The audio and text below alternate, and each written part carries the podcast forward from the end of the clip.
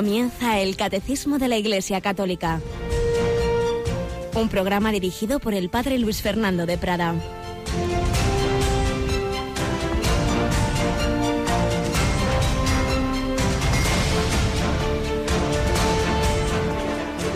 Alabados sean Jesús, María y José. Muy buenos días, muy querida familia de Radio María. Bienvenidos a esta edición del Catecismo de la Iglesia Católica en la víspera de una de las solemnidades más bellas de nuestra liturgia y de nuestra Madre Santísima, la Virgen María, la Inmaculada Concepción, patrona de España. Realmente es la patrona. Luego, pues con, con ella ya en un segundo lugar está Santiago Apóstol, pero la patrona de España es la Inmaculada. Tenemos con nosotros a Cristina Rubio. Buenos días, Cris. Buenos días, padre. Que antes has cogido carrerilla y al decir la programación de la noche ya decías lo de todos los miércoles y hoy no es lo de todos los miércoles. Hoy estoy yo poco vigilia, no me entero de nada. Sí, hoy la vigilia de la Inmaculada, una vigilia además que yo vivo tanto, ¿no? En, la diócesis y encima de es de tu diócesis la que vamos a retransmitir. pues hoy a las 10 todos estaremos en el Cerro de los Ángeles para participar en esa preciosa vigilia de la Inmaculada. Así es, esta noche no tenemos la programación habitual, ni tenemos informativos a las 10, ni el hombre de hoy y Dios de un servidor a las 11, sino algo muy mucho mejor. Nos vamos al Cerro de los Ángeles y vamos a cantar, a rezar y luego la celebración de la Santa Misa a las once y pico de la noche con el obispo de Getafe ahí en su en el Cerro de los Ángeles, como decíamos. Eh, pues desde allí Radio María va a retransmitir esa vigilia para prepararnos bien para celebrar esta solemnidad de la Inmaculada Concepción. Y lo hacemos en el en, este día 7 de diciembre, en que la Iglesia recuerda a San Ambrosio, ese gran padre de la Iglesia, que es un caso muy curioso, porque era un laico, era el, prefecto de Milán, pero un hombre tan, tan, tan ecuánime, tan, tan, tan lleno de Dios, que aunque todavía no estaba bautizado, era catecúmeno, pero cuando murió el obispo anterior y estaban ahí, pero es que hacemos, que no hacemos y tal, y aquel niño que en la catedral después de ir a Ambrosio empieza a gritar Ambrosio obispo, Ambrosio obispo, el pobre hombre no sabía dónde esconderse, de hecho se huyó al desierto a esconderse, nada, ahí le encontraron y, y, lo ordenaron en una semana sacerdote y obispo y fue el gran obispo de Milán que menuda fortaleza tuvo, este desde las tuvo bastantes enfrentamientos con las autoridades civiles, incluso con el emperador de Roma, ni más ni menos, porque no se callaba cuando veía injusticias y, y abusos de cualquier tipo y le conocemos también especialmente porque intervino en la conversión de San Agustín, esa aquella famosa escena en que la madre de San Agustín, Santa Mónica, va a llorarle a San Ambrosio a ver qué hace usted con mi hijo, como tantas madres, pues acuden al sacerdote que tengo un hijo perdido y San Ambrosio le dijo aquello de no se perderá hijo de tantas lágrimas. Pues es el santo al que nos encomendamos hoy y recordando también que en el Evangelio de este de este miércoles de Adviento vamos a escuchar esa palabra tan bella de Jesús, venid a mí, venid a mí los que estáis cansados y agobiados. Si en el Adviento decimos, ven, ven Señor Jesús, Jesús a su vez nos dice, venid vosotros a mí. Y así se produce el encuentro. Ven Señor Jesús, venid a mí, no me tengáis miedo, estoy deseando llenaros de mis dones. Y precisamente es lo que veíamos el otro día. Contábamos un poquito de un converso que fue al señor Douglas Hyde, pero vamos a terminar hoy de resumir un poquito la historia de este, de este inglés que también se encontró con Jesucristo. Y a continuación, pues seguimos profundizando en este misterio de la redención. Ya decíamos el otro día que puede parecer chocante que en tiempo de Adviento, cercano a la Navidad, hablemos de la pasión de Cristo, pero no, no, no hay contradicción, al revés. El Hijo de Dios nace, se hace hombre y, nace pues para ofrecer su vida, ofrecer su vida por nosotros. Hay una continuidad total eh, de esos misterios de la infancia y los misterios de la pasión del Señor, porque ha descendido del cielo a la tierra para salvarnos mediante la entrega de su vida a ti y a mí, como si no hubiera nadie más, esa oveja perdida del Evangelio de ayer por la cual el Señor pues, puede dejar las 99 con tal de recuperar a una sola, porque cada uno de nosotros valemos infinito el precio de la sangre de Cristo ante Dios. Así lo valía también Douglas Hyde, que ahora recordamos.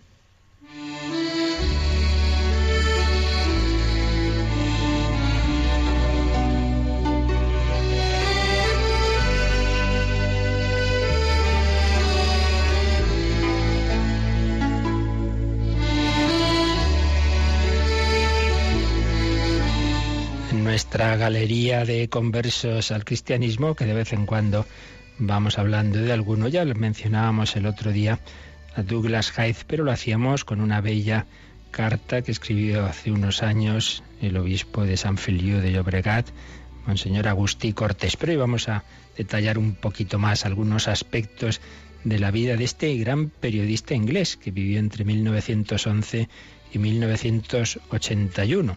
Había sido educado como metodista, una rama del protestantismo, por sus padres, pero en su juventud prácticamente perdió la fe y durante 20 años fue un destacado comunista por ideales, como tanta gente que ha habido que pensó que el comunismo pues era un camino para la justicia social, para luchar por los más necesitados, por los obreros, etcétera, pues él creyó en esos ideales.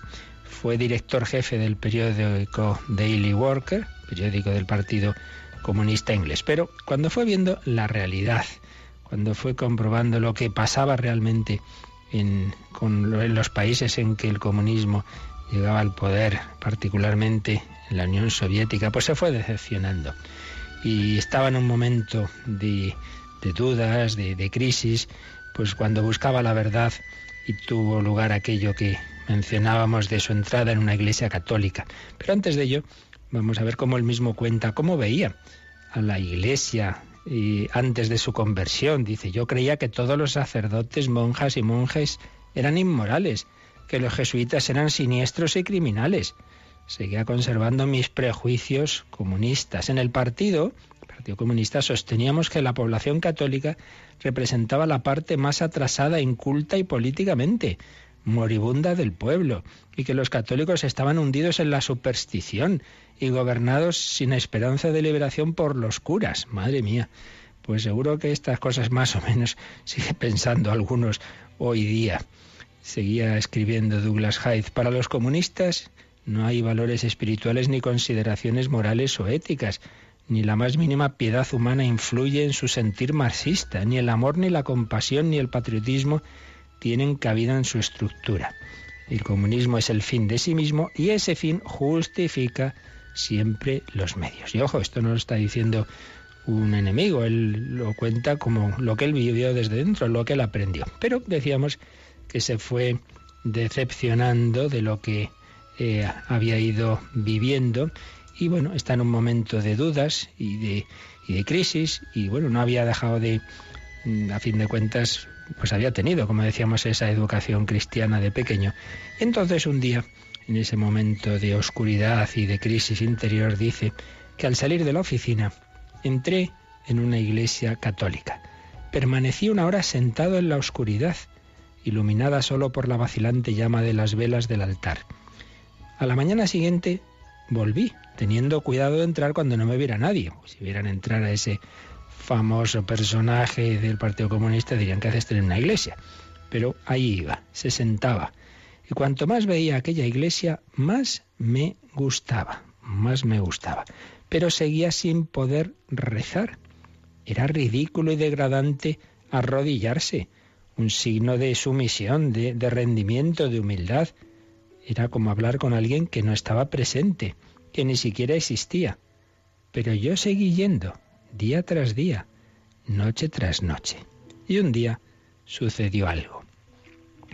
Estaba sentado en la penumbra, en el último banco, como de costumbre, cuando entró una joven de unos 18 años, pobremente vestida y no muy agraciada, a mí me parecía que sería una criada irlandesa. Al pasar por mi lado vi la expresión de su rostro. Estaba preocupada. Como yo, tenía evidentemente alguna grave preocupación. Con paso decidido avanzó por el centro de la iglesia hacia el altar.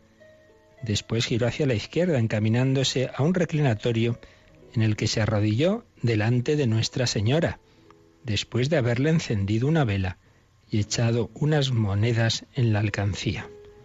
A la luz de la llama de la vela pude ver cómo sus manos pasaban unas cuentas y cómo inclinaba la cabeza de vez en cuando. Aquella era una práctica católica que yo desconocía. Aquel era el mundo de la fe. Aquel era el mundo que en el fondo yo buscaba. ¿Era una superstición? ¿Era el mundo propio de los salvajes? El caso es que al pasar a mi lado cuando salía, miré el rostro de la joven y fuera cual fuera su preocupación, había desaparecido, sencillamente desaparecido. Este hombre se fijó en que esa chica que había entrado con cara de angustia, de preocupación, salía otra.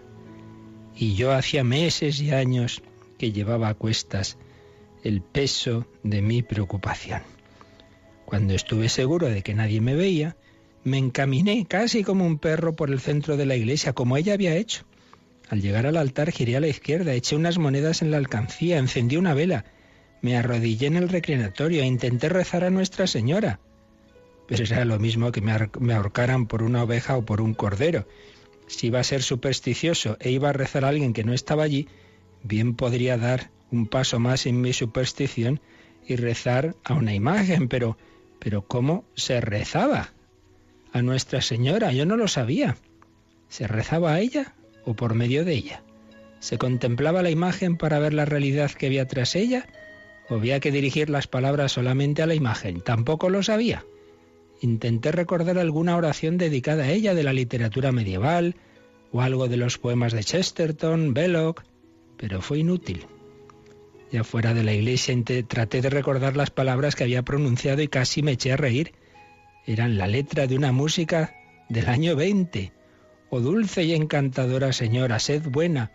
Oh señora, sed buena conmigo. Pero el caso es que, aunque no supiera cómo rezar, ese día fue decisivo, fue ese cambio, fue el decir, pues, ¿por qué no lo intento? ¿Por qué no rezo? No sé rezar, pero pero el Señor me escuchará, María me escuchará, voy a hacer lo que ha hecho esa chica que le ha ayudado. Y así empezó a dar pasos que tuvieron otro momento decisivo, cuando a las ocho y media de la noche, bastante tarde en Inglaterra, del 17 de enero de 1948, telefoné al colegio de los jesuitas de nuestro barrio y pedí bautizar a nuestros dos hijos.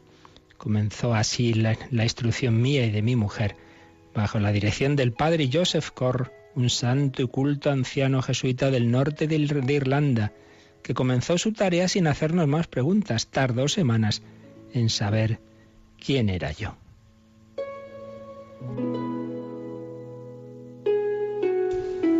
Después de convertido, me puse a trabajar solo, escribiendo para periódicos de todo el mundo, pero conservando mi independencia. Emprendía una serie de artículos en el Catholic Herald, un periódico católico, explicando en breves bosquejos mi conversión del comunismo al catolicismo y explicando algunas anécdotas. Y dice, mis artículos despertaron gran interés y todavía más importante, me sirvieron, me sirvieron de, sirvieron, perdón, de orientación a muchos, como demostraba la correspondencia que recibía. Acudía a todas partes, no importaba que fuese a hablar a seis monjas en un pequeño convento o a cinco mil personas. Lo importante era despertar la conciencia de los cristianos, hacerles comprender que sus acciones eran las que decidirían el curso de la historia. En aquellos dos años hablé, hablé probablemente a medio millón de personas. El 6 de septiembre de 1952 se dio un abrazo con el Papa Pío XII. Douglas Hyde, que había sido educado como protestante metodista, que luego perdió la fe cristiana, fue radical comunista y acabó católico, gran luchador por la causa de Dios, ahora no podía callarse.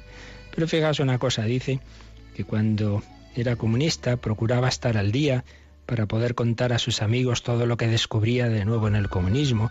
Y cuando hacía lo mismo como católico, le parecía que muchos católicos no le hacían mucho caso, casi hasta que se reían de él. Y decía, pero bueno, parecen más, más indiferentes ante su fe que lo que eran mis colegas comunistas ante ese ideal que entonces compartíamos. Es que no creen de verdad en su fe, es que no creen que Jesús está vivo. Si creen que está vivo, ¿cómo pueden estar indiferentes para comunicar esta gran noticia a otros? Pues vamos a quedarnos con ese mensaje. Si realmente creemos que Jesús está vivo, que es el Salvador de cada hombre, cuéntaselo a cada hombre, díselo. Pero claro, para ello tenemos que vivir nuestra fe a fondo, descubrir que Jesús es nuestro único Salvador, el que nos da la plenitud, la felicidad, y si lo vivimos, se lo contaremos a los demás. Las últimas palabras del libro Yo creí, en que cuenta su itinerario Douglas Hyde, son estas. No me fue fácil llegar a conocer a mi nuevo Dios. El amor de Dios no me llegó automáticamente. Lentamente yo llegué a conocer el amor de Dios. Pero una cosa es segura, mi Dios no ha fracasado.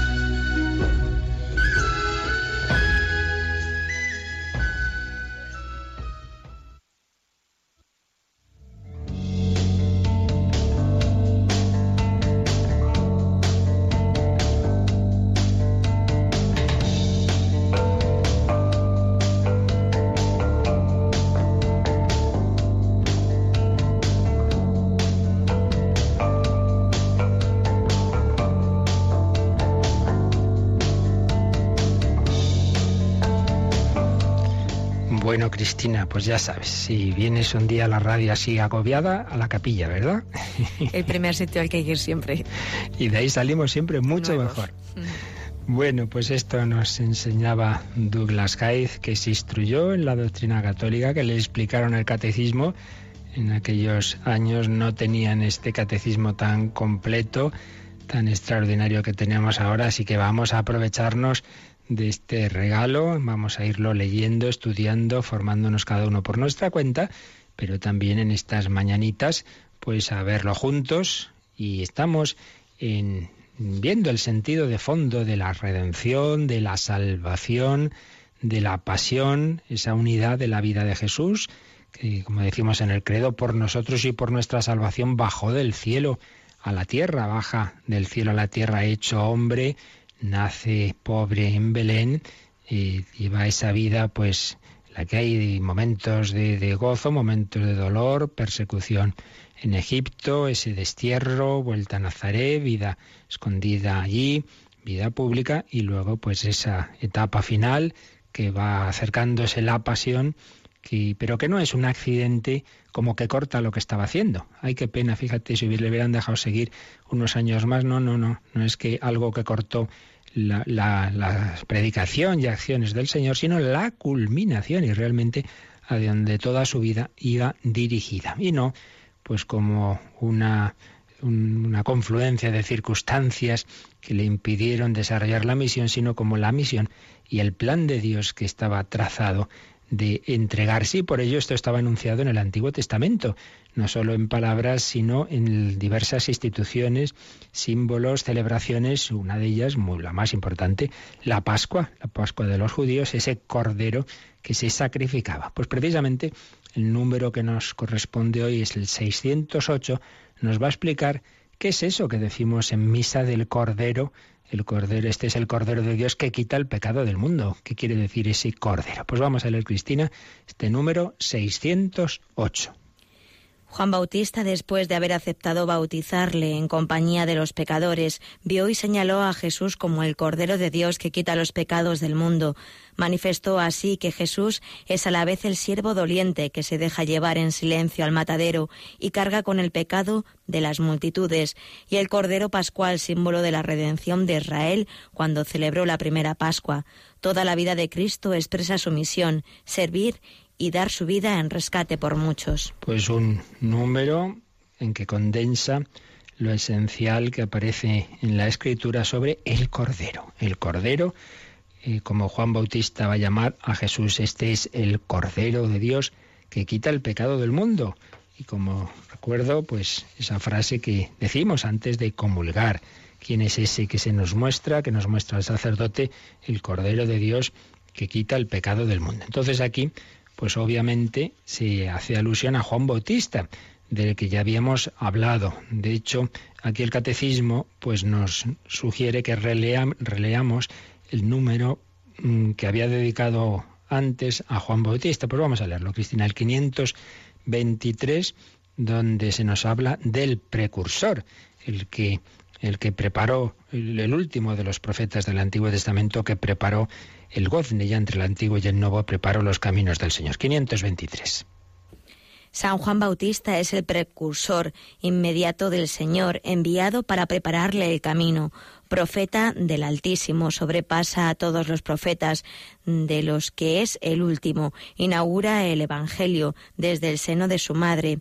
Saluda la venida de Cristo y encuentra su alegría en ser el amigo del esposo, a quien señala como el Cordero de Dios que quita el pecado del mundo precediendo a Jesús con el espíritu y el poder de Elías, da testimonio de él mediante su predicación, su bautismo de conversión y finalmente con su martirio. Número bien bonito, este 523 que de nuevo hace una síntesis apretada, es lo que hace el catecismo con un montón de, de, referencias bíblicas que luego pues siempre os sugerimos que los releáis estos números y, y vayáis mirando esas citas que pone. Algunas las leemos, pero no todas.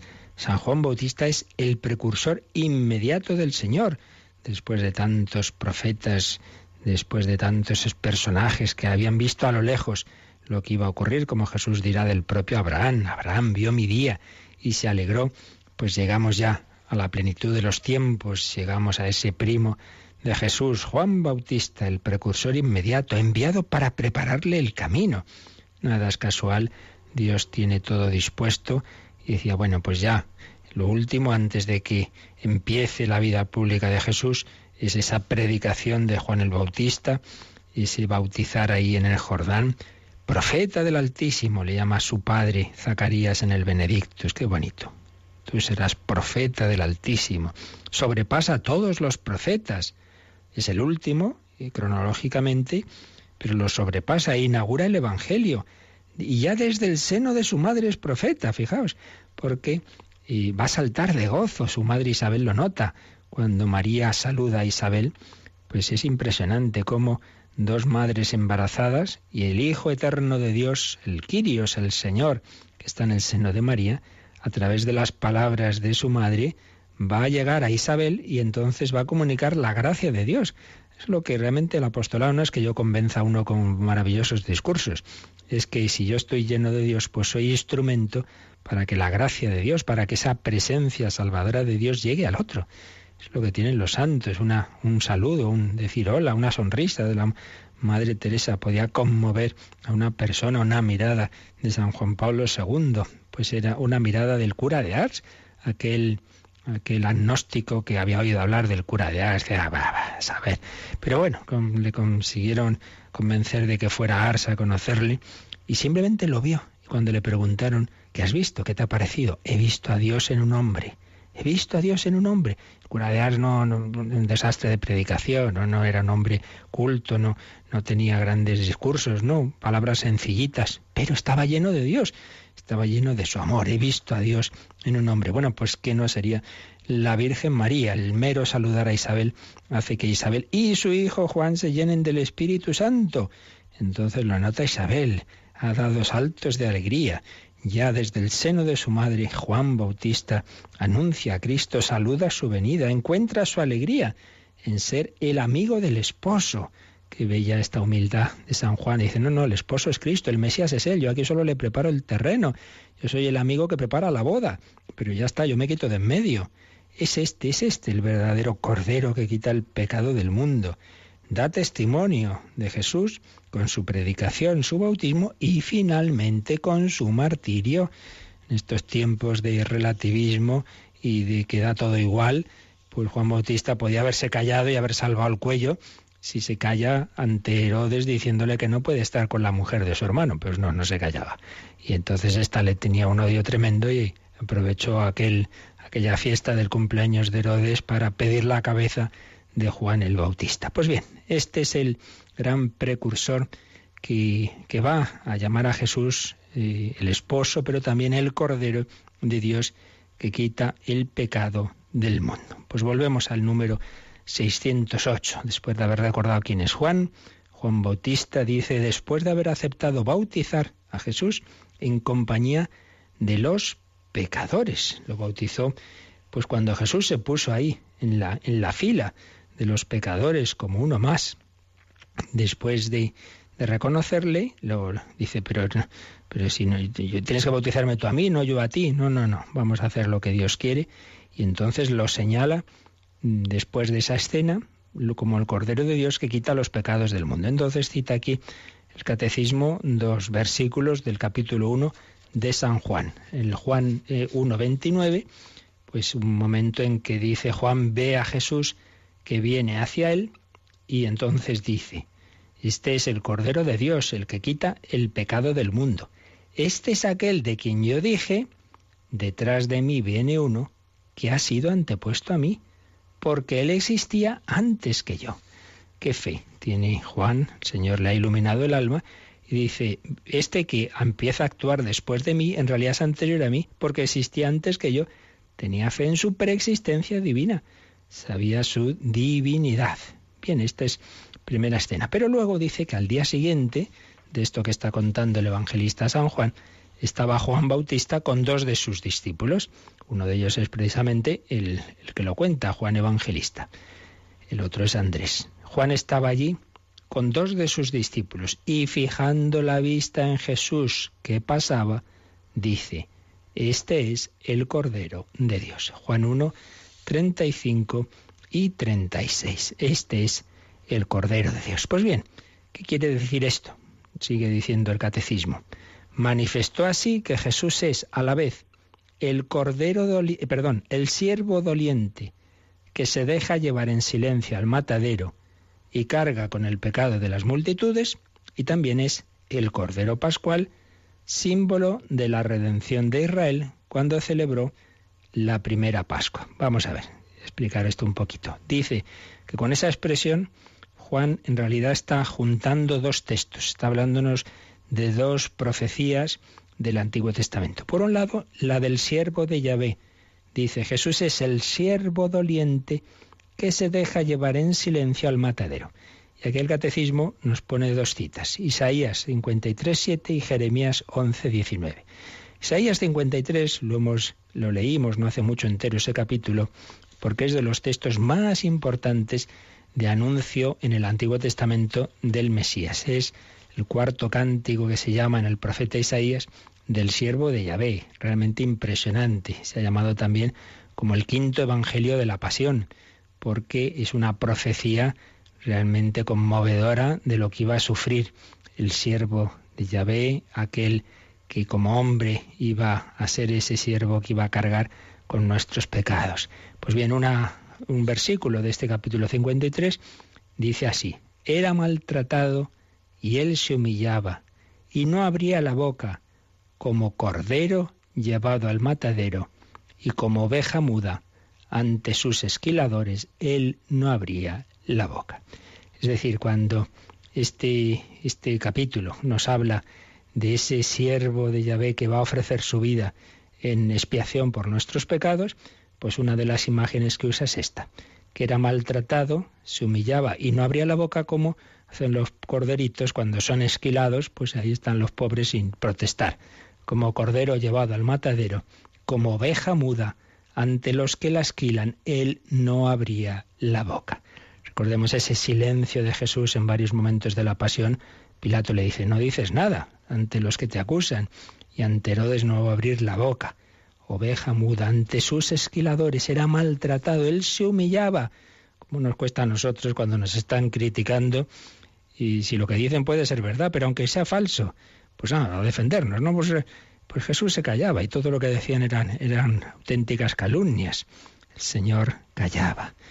Pues Jesús es ese cordero que se deja llevar en silencio al matadero. Por tanto, una referencia del cordero es esta profecía del siervo de Yahvé en Isaías 53. Ese cordero que se deja esquilar, pero dice que además carga con el pecado de las multitudes. Y de nuevo es Isaías 53, pero ahora es el versículo 12, que mm, nos dice ahí lo siguiente, por eso le daré las multitudes como parte suya, y con los poderosos repartirá el botín, porque entregó su vida a la muerte y fue contado entre los delincuentes, pues llevó el pecado de muchos e intercede por los delincuentes. Ese siervo de Yahvé que se simboliza en el Cordero que está en silencio, que hace carga con los pecados de todos los hombres. ¿Por qué sufre siendo inocente? Porque es la satisfacción vicaria, esto ya lo explicaremos más adelante. Jesús asume en sí mismo el dolor y las consecuencias del pecado de la historia de la humanidad. Carga con nuestros pecados para espiarlos, para redimirlos, para que sobreabunde la gracia donde abundó el pecado, para que ese sí de un corazón humano, de una voluntad humana, pero que es de una persona divina, del Hijo de Dios, ese sí compense sobreabundantemente todos nuestros noes. Esa es la redención, el Cordero que se ofrece por nosotros. Ese es el verdadero sacrificio. Todos los miles y millones de sacrificios previos del Antiguo Testamento y todos los que los hombres en la historia, en las diversas religiones, intentan pues, hacer esos sacrificios para para porque intuyen que tienen que pedir perdón de sus pecados, todos esos esfuerzos pues no dejan de ser pues nada, un, un pequeño símbolo, un esfuerzo del hombre, pero el único sacrificio realmente eficaz es el de el hombre Cristo Jesús, Hijo de Dios, Dios hecho hombre, cuyo sacrificio tiene un valor infinito, ofreciéndose, ofreciendo su vida por los hombres, por toda la humanidad, por amor por amor a todos nosotros. Pues vamos a quedarnos dando gracias al Señor de ese amor tan grande, de ese amor redentor, de ese amor del Cordero de Dios que quita el pecado del mundo.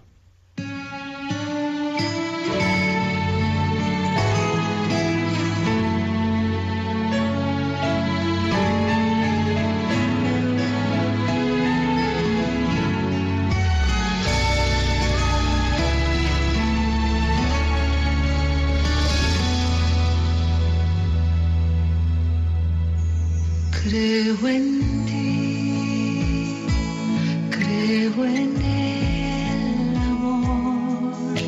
es algo que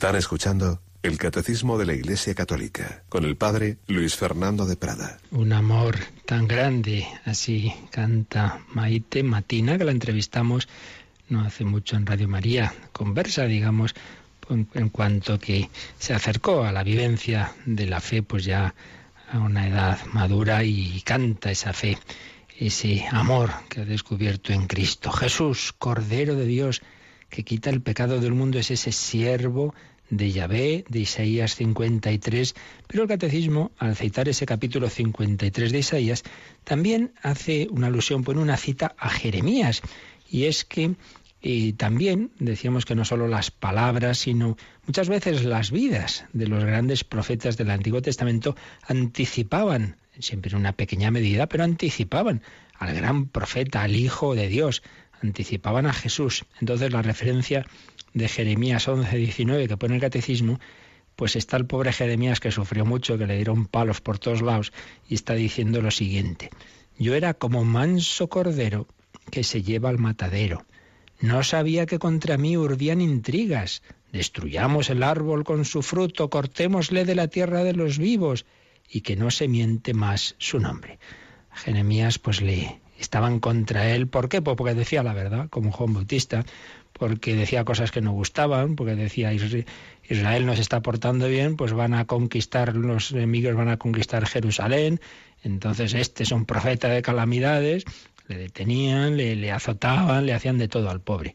Yo como manso cordero que se lleva al matadero.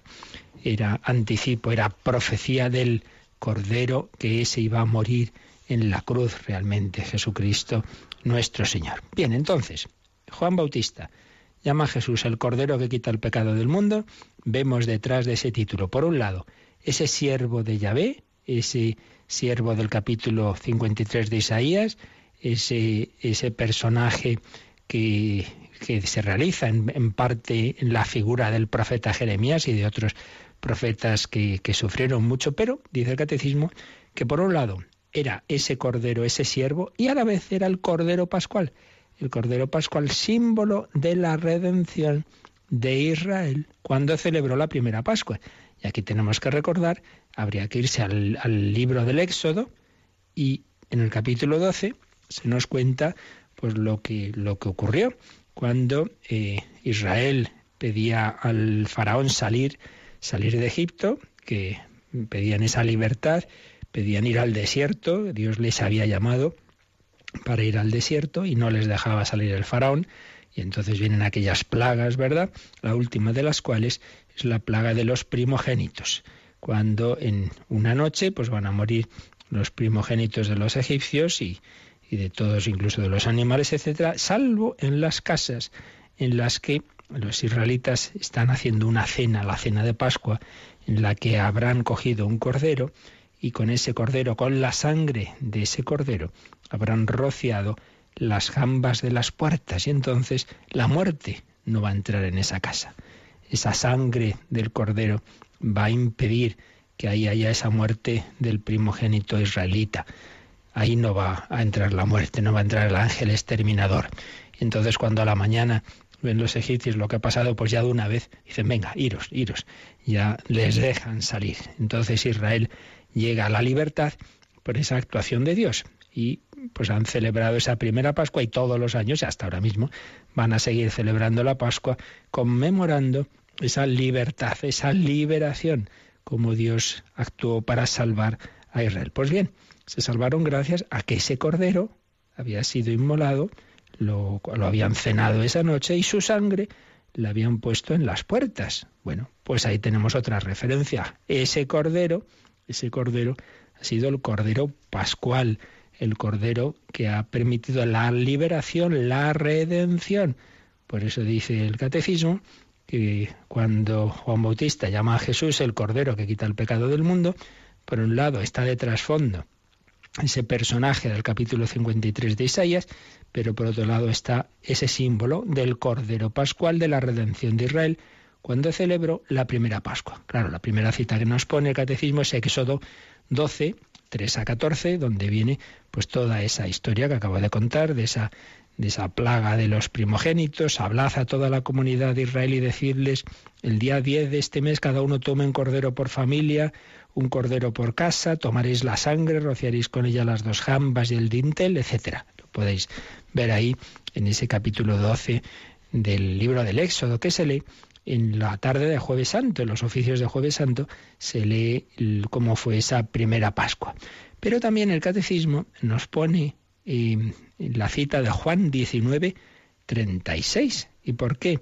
Porque cuando Jesús muere en la cruz, ya sabéis que rompieron las piernas a los ladrones para que ya se asfixiaran y murieran, pero en cambio a Jesús no le rompieron ningún hueso, sino que un soldado le traspasó el costado con su lanza. Y entonces dice San Juan, esto sucedió para que se cumpliera la escritura, no le quebrarán ninguno de sus huesos. Y es que ese cordero, ese cordero pascual, pues la manera de prepararlo incluía el que no se le rompía ningún hueso. Todo aquí va cuadrando. Luego al final en Cristo pues vemos como todo el Antiguo Testamento encuentra su sentido. Ese era el cordero. Ese cordero que cocinaban en esa noche de Pascua sin romperle ningún hueso y que comían, pues fijaos, ese es ese cordero que comulgamos, que comemos también nosotros. Este es el cordero de Dios que quita el pecado del mundo, nos dice el sacerdote, y lo comulgamos. Comulgamos a ese que murió en la cruz, que fue traspasado, pero que no se le rompió ningún hueso. A él no le rompieron las piernas como a los ladrones. Es ese amor hecho carne en Jesús que ha dado la vida por nosotros hasta la última gota de sangre, pero que estaba simbolizado en ese cordero, en ese cordero pascual. Y también cita el catecismo 1 Corintios 5:7, y es que ahí San Pablo dice a los cristianos, echad fuera la levadura vieja, para que seáis masa nueva, pues sois panes ácimos porque ha sido inmolado nuestro Cordero Pascual, Cristo. Claro, en la Pascua, la Pascua era como el nuevo nacimiento. La Pascua es ese inicio, tiene una, esa fiesta tenía antes del, del acontecimiento del Éxodo un origen de, en la agricultura y en la ganadería, de que llegaba la primavera, entonces siempre los pueblos muy unidos a la naturaleza pues les ha asombrado ese milagro, entre comillas, de la primavera, ¿no? Tras el, invierno en que van muriendo tantas cosas, van cayendo hojas de los árboles, animales que invernan, parece que la muerte vence y sin embargo llega la primavera y renace la vida. Y entonces empezamos a recoger frutos y empiezan a salir esos animalitos. Y entonces, pues bueno, se ofrecía, se primeran los primeros frutos de la tierra de primavera y los primeros corderos, los primeros animales se ofrecían a Dios. Y, entonces era como empezar de nuevo. Y el, el pan pues debía hacerse sin, sin ningún componente de los productos del campo anteriores. Por eso panes ácimos, masa nueva, sin levadura vieja. Bueno, pues los cristianos renacemos en esa Pascua, cuando Cristo ha resucitado, cuando la vida ha vencido a la muerte, porque ha sido inmolado el Cordero Pascual Jesucristo, y ahora todo empieza de nuevo todo empieza, la vida nueva, la vida del Espíritu Santo. Somos panes ácimos, no mezclemos la vida nueva, no se puede echar vino nuevo en odres viejos. Es lo que viene a decir aquí San Pablo. Fijaos, la de aspectos que van confluyendo en una palabrita, el Cordero de Dios que quita el pecado del mundo. Finalmente, la última frase del número 608 del Catecismo dice, Toda la vida de Cristo expresa su misión servir y dar su vida en rescate por muchos. Una cita importantísima, Marcos 10, 45, es un número que podemos memorizar, las 11 menos cuarto, ¿verdad? Marcos 10, 45. El Hijo del Hombre ha venido a servir y dar su vida en rescate por muchos. Por eso os decía antes que no es que Jesús estaba haciendo cosas buenas en su vida pública y mira tú por dónde impidieron que pudiera seguir haciéndolo, le cortaron esa actuación con la pasión. No, no, no, no. Toda, toda la vida iba encaminada a la muerte. Todo estaba confluyendo en esa intención, en esa ofrenda. El Hijo del Hombre ha venido a eso, a servir.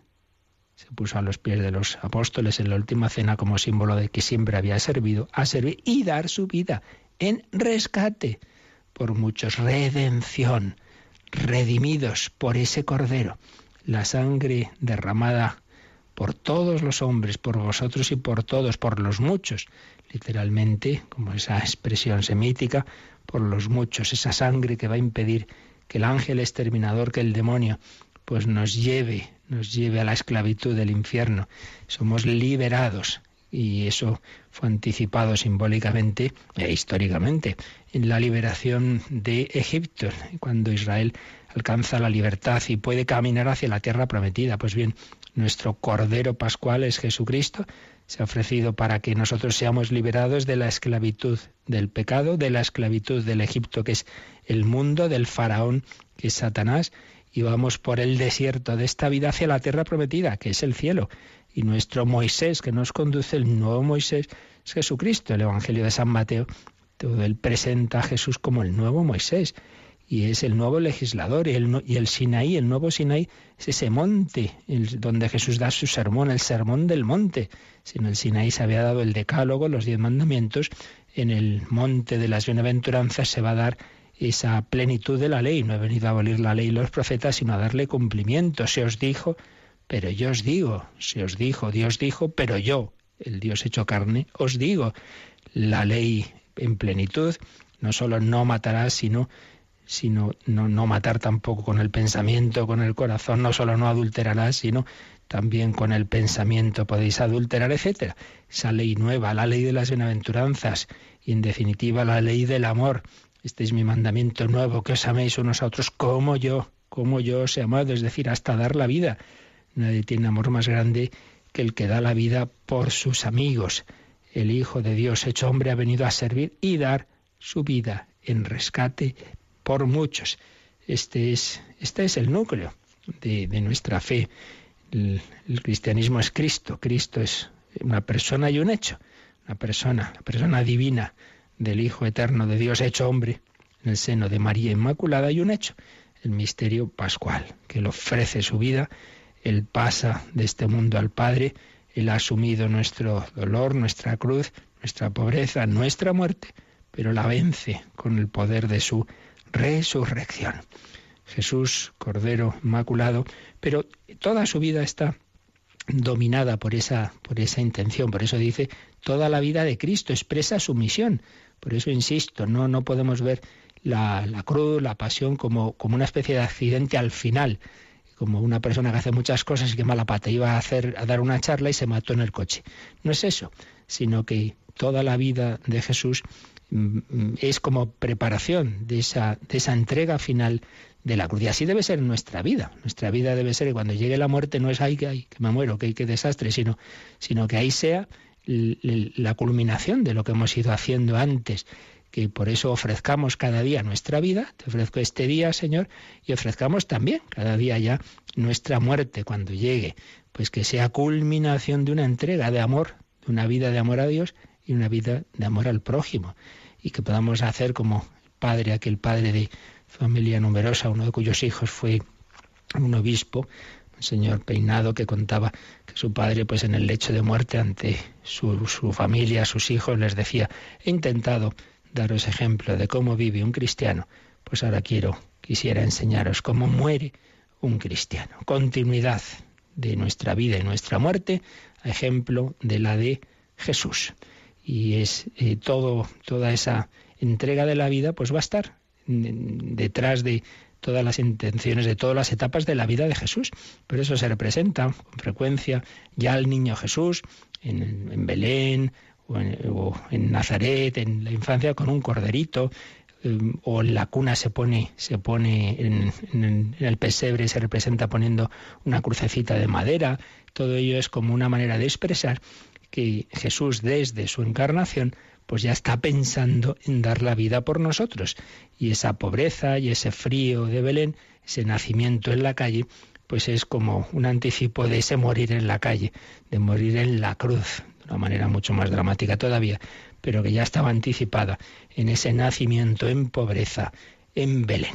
Pues nada, pedimos a la Virgen Inmaculada que nos ayude, nos ayude a contemplar siempre a Jesús y como nos dice San Ignacio en ejercicios que pidamos siempre que esa contemplación nos lleve a conocer internamente a Jesús, ese conocimiento nos lleve a amarle y ese conocimiento amoroso nos lleve a seguirle, a imitarle, a seguir sus huellas, a parecernos a Él una vida ni distinta ni distante de la suya, que me guste lo que a ti te guste, que me guste ese estilo de humildad, de pobreza, de saber callar, de servir, de lavar los pies, todo ese camino que Jesús ha traído del cielo a la tierra. Pues lo pedimos así, pedimos ese amor, expresamos nuestra fe en ese nuestro Salvador. Y te queréis alguna consulta, pues lo podemos hacer en estos últimos minutos. Participa en el programa con tus preguntas y dudas. Llama al 91 153 8550. También puedes hacerlo escribiendo al mail catecismo arroba radiomaria.es. Catecismo arroba radiomaria.es.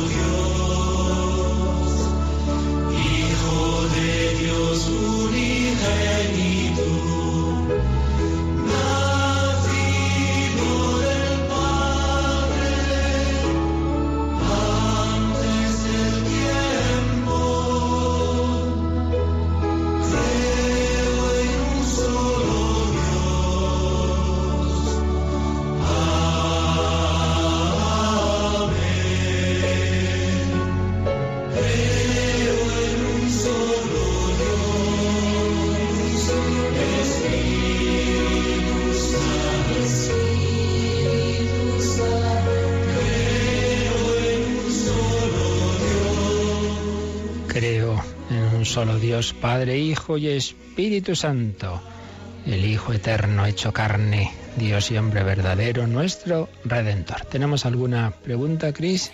Sí, tenemos una pregunta de Mari Carmen desde Madrid, que bueno, pues ha escuchado la frase Jesús dio la vida por muchos y tiene esa duda de por muchos o por todos, quién son los excluidos, que lo explique. Vale, muy bien.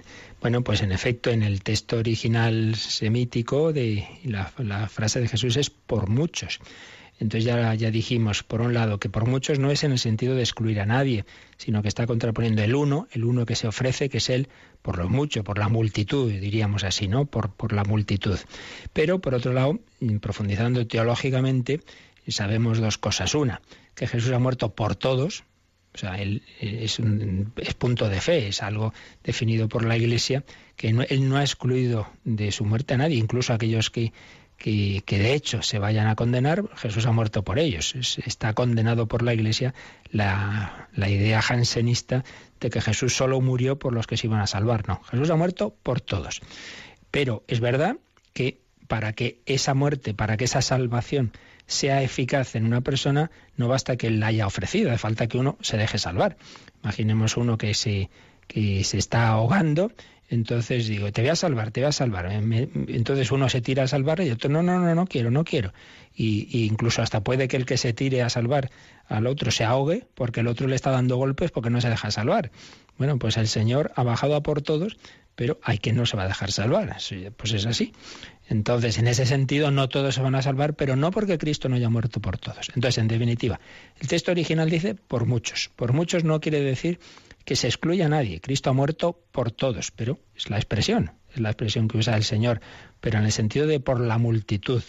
Pero que luego es verdad que para ser salvados no basta que Cristo quiera morir y salvar a todos, hace falta que uno se deje salvar. Entonces, como el texto original dice por muchos, Eh, y lo que estamos diciendo en misa es por todos los hombres, no deja de ser una traducción del sentido, como sabemos que de hecho Cristo ha muerto por todos, vamos a poner por todos. El Papa Benito XVI decía, hombre, seamos si estamos poniendo las frases exactas, las palabras exactas de Jesús, vamos a traducirlas bien. Y por eso, pues se ha aprobado que la traducción litúrgica de la misa pues refleje, refleje lo que la, frase original del Señor. Por eso dentro de unos meses, ya por fin al cabo de años que estoy ya preparando esta reforma de la, del ordinario de la misa, se va a decir en la consagración sangre derramada por muchos. Pero ya digo, no porque el Señor no haya muerto por todos y cada uno, sino por todo esto que acabo un poquito de explicar y bueno, por fidelidad al texto original. El texto original es ese, luego hay que explicarlo, que el Señor ha muerto por todos y, que luego pues pues hace falta también que uno se deje que uno se deje también salvar. Muy bien. Pues ya seguiremos, pero mañana no tendremos catecismo porque al ser la Inmaculada nos ha parecido mejor seguir mirando a la Virgen María y esa, esas dos charlas que un servidor hizo no hace mucho sobre la Virgen, Reina y Madre de Misericordia. Ayer oímos la primera, mañana veremos la segunda. Esperemos que así nos sirva para vivir mejor este día de la Inmaculada. Pero recordad que ya esta noche lo vamos a ir viviendo porque a partir de las 10 de la noche tenemos vigilia, vigilia de la Inmaculada desde el Cerro de los Ángeles en directo.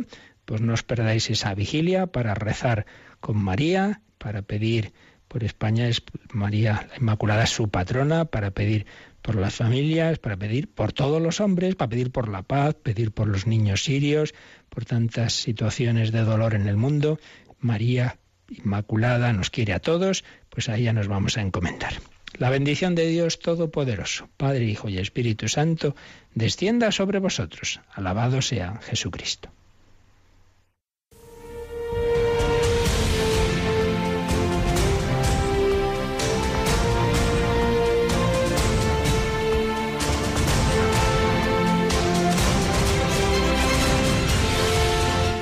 Han escuchado en Radio María el Catecismo de la Iglesia Católica. Un programa dirigido por el Padre Luis Fernando de Prada.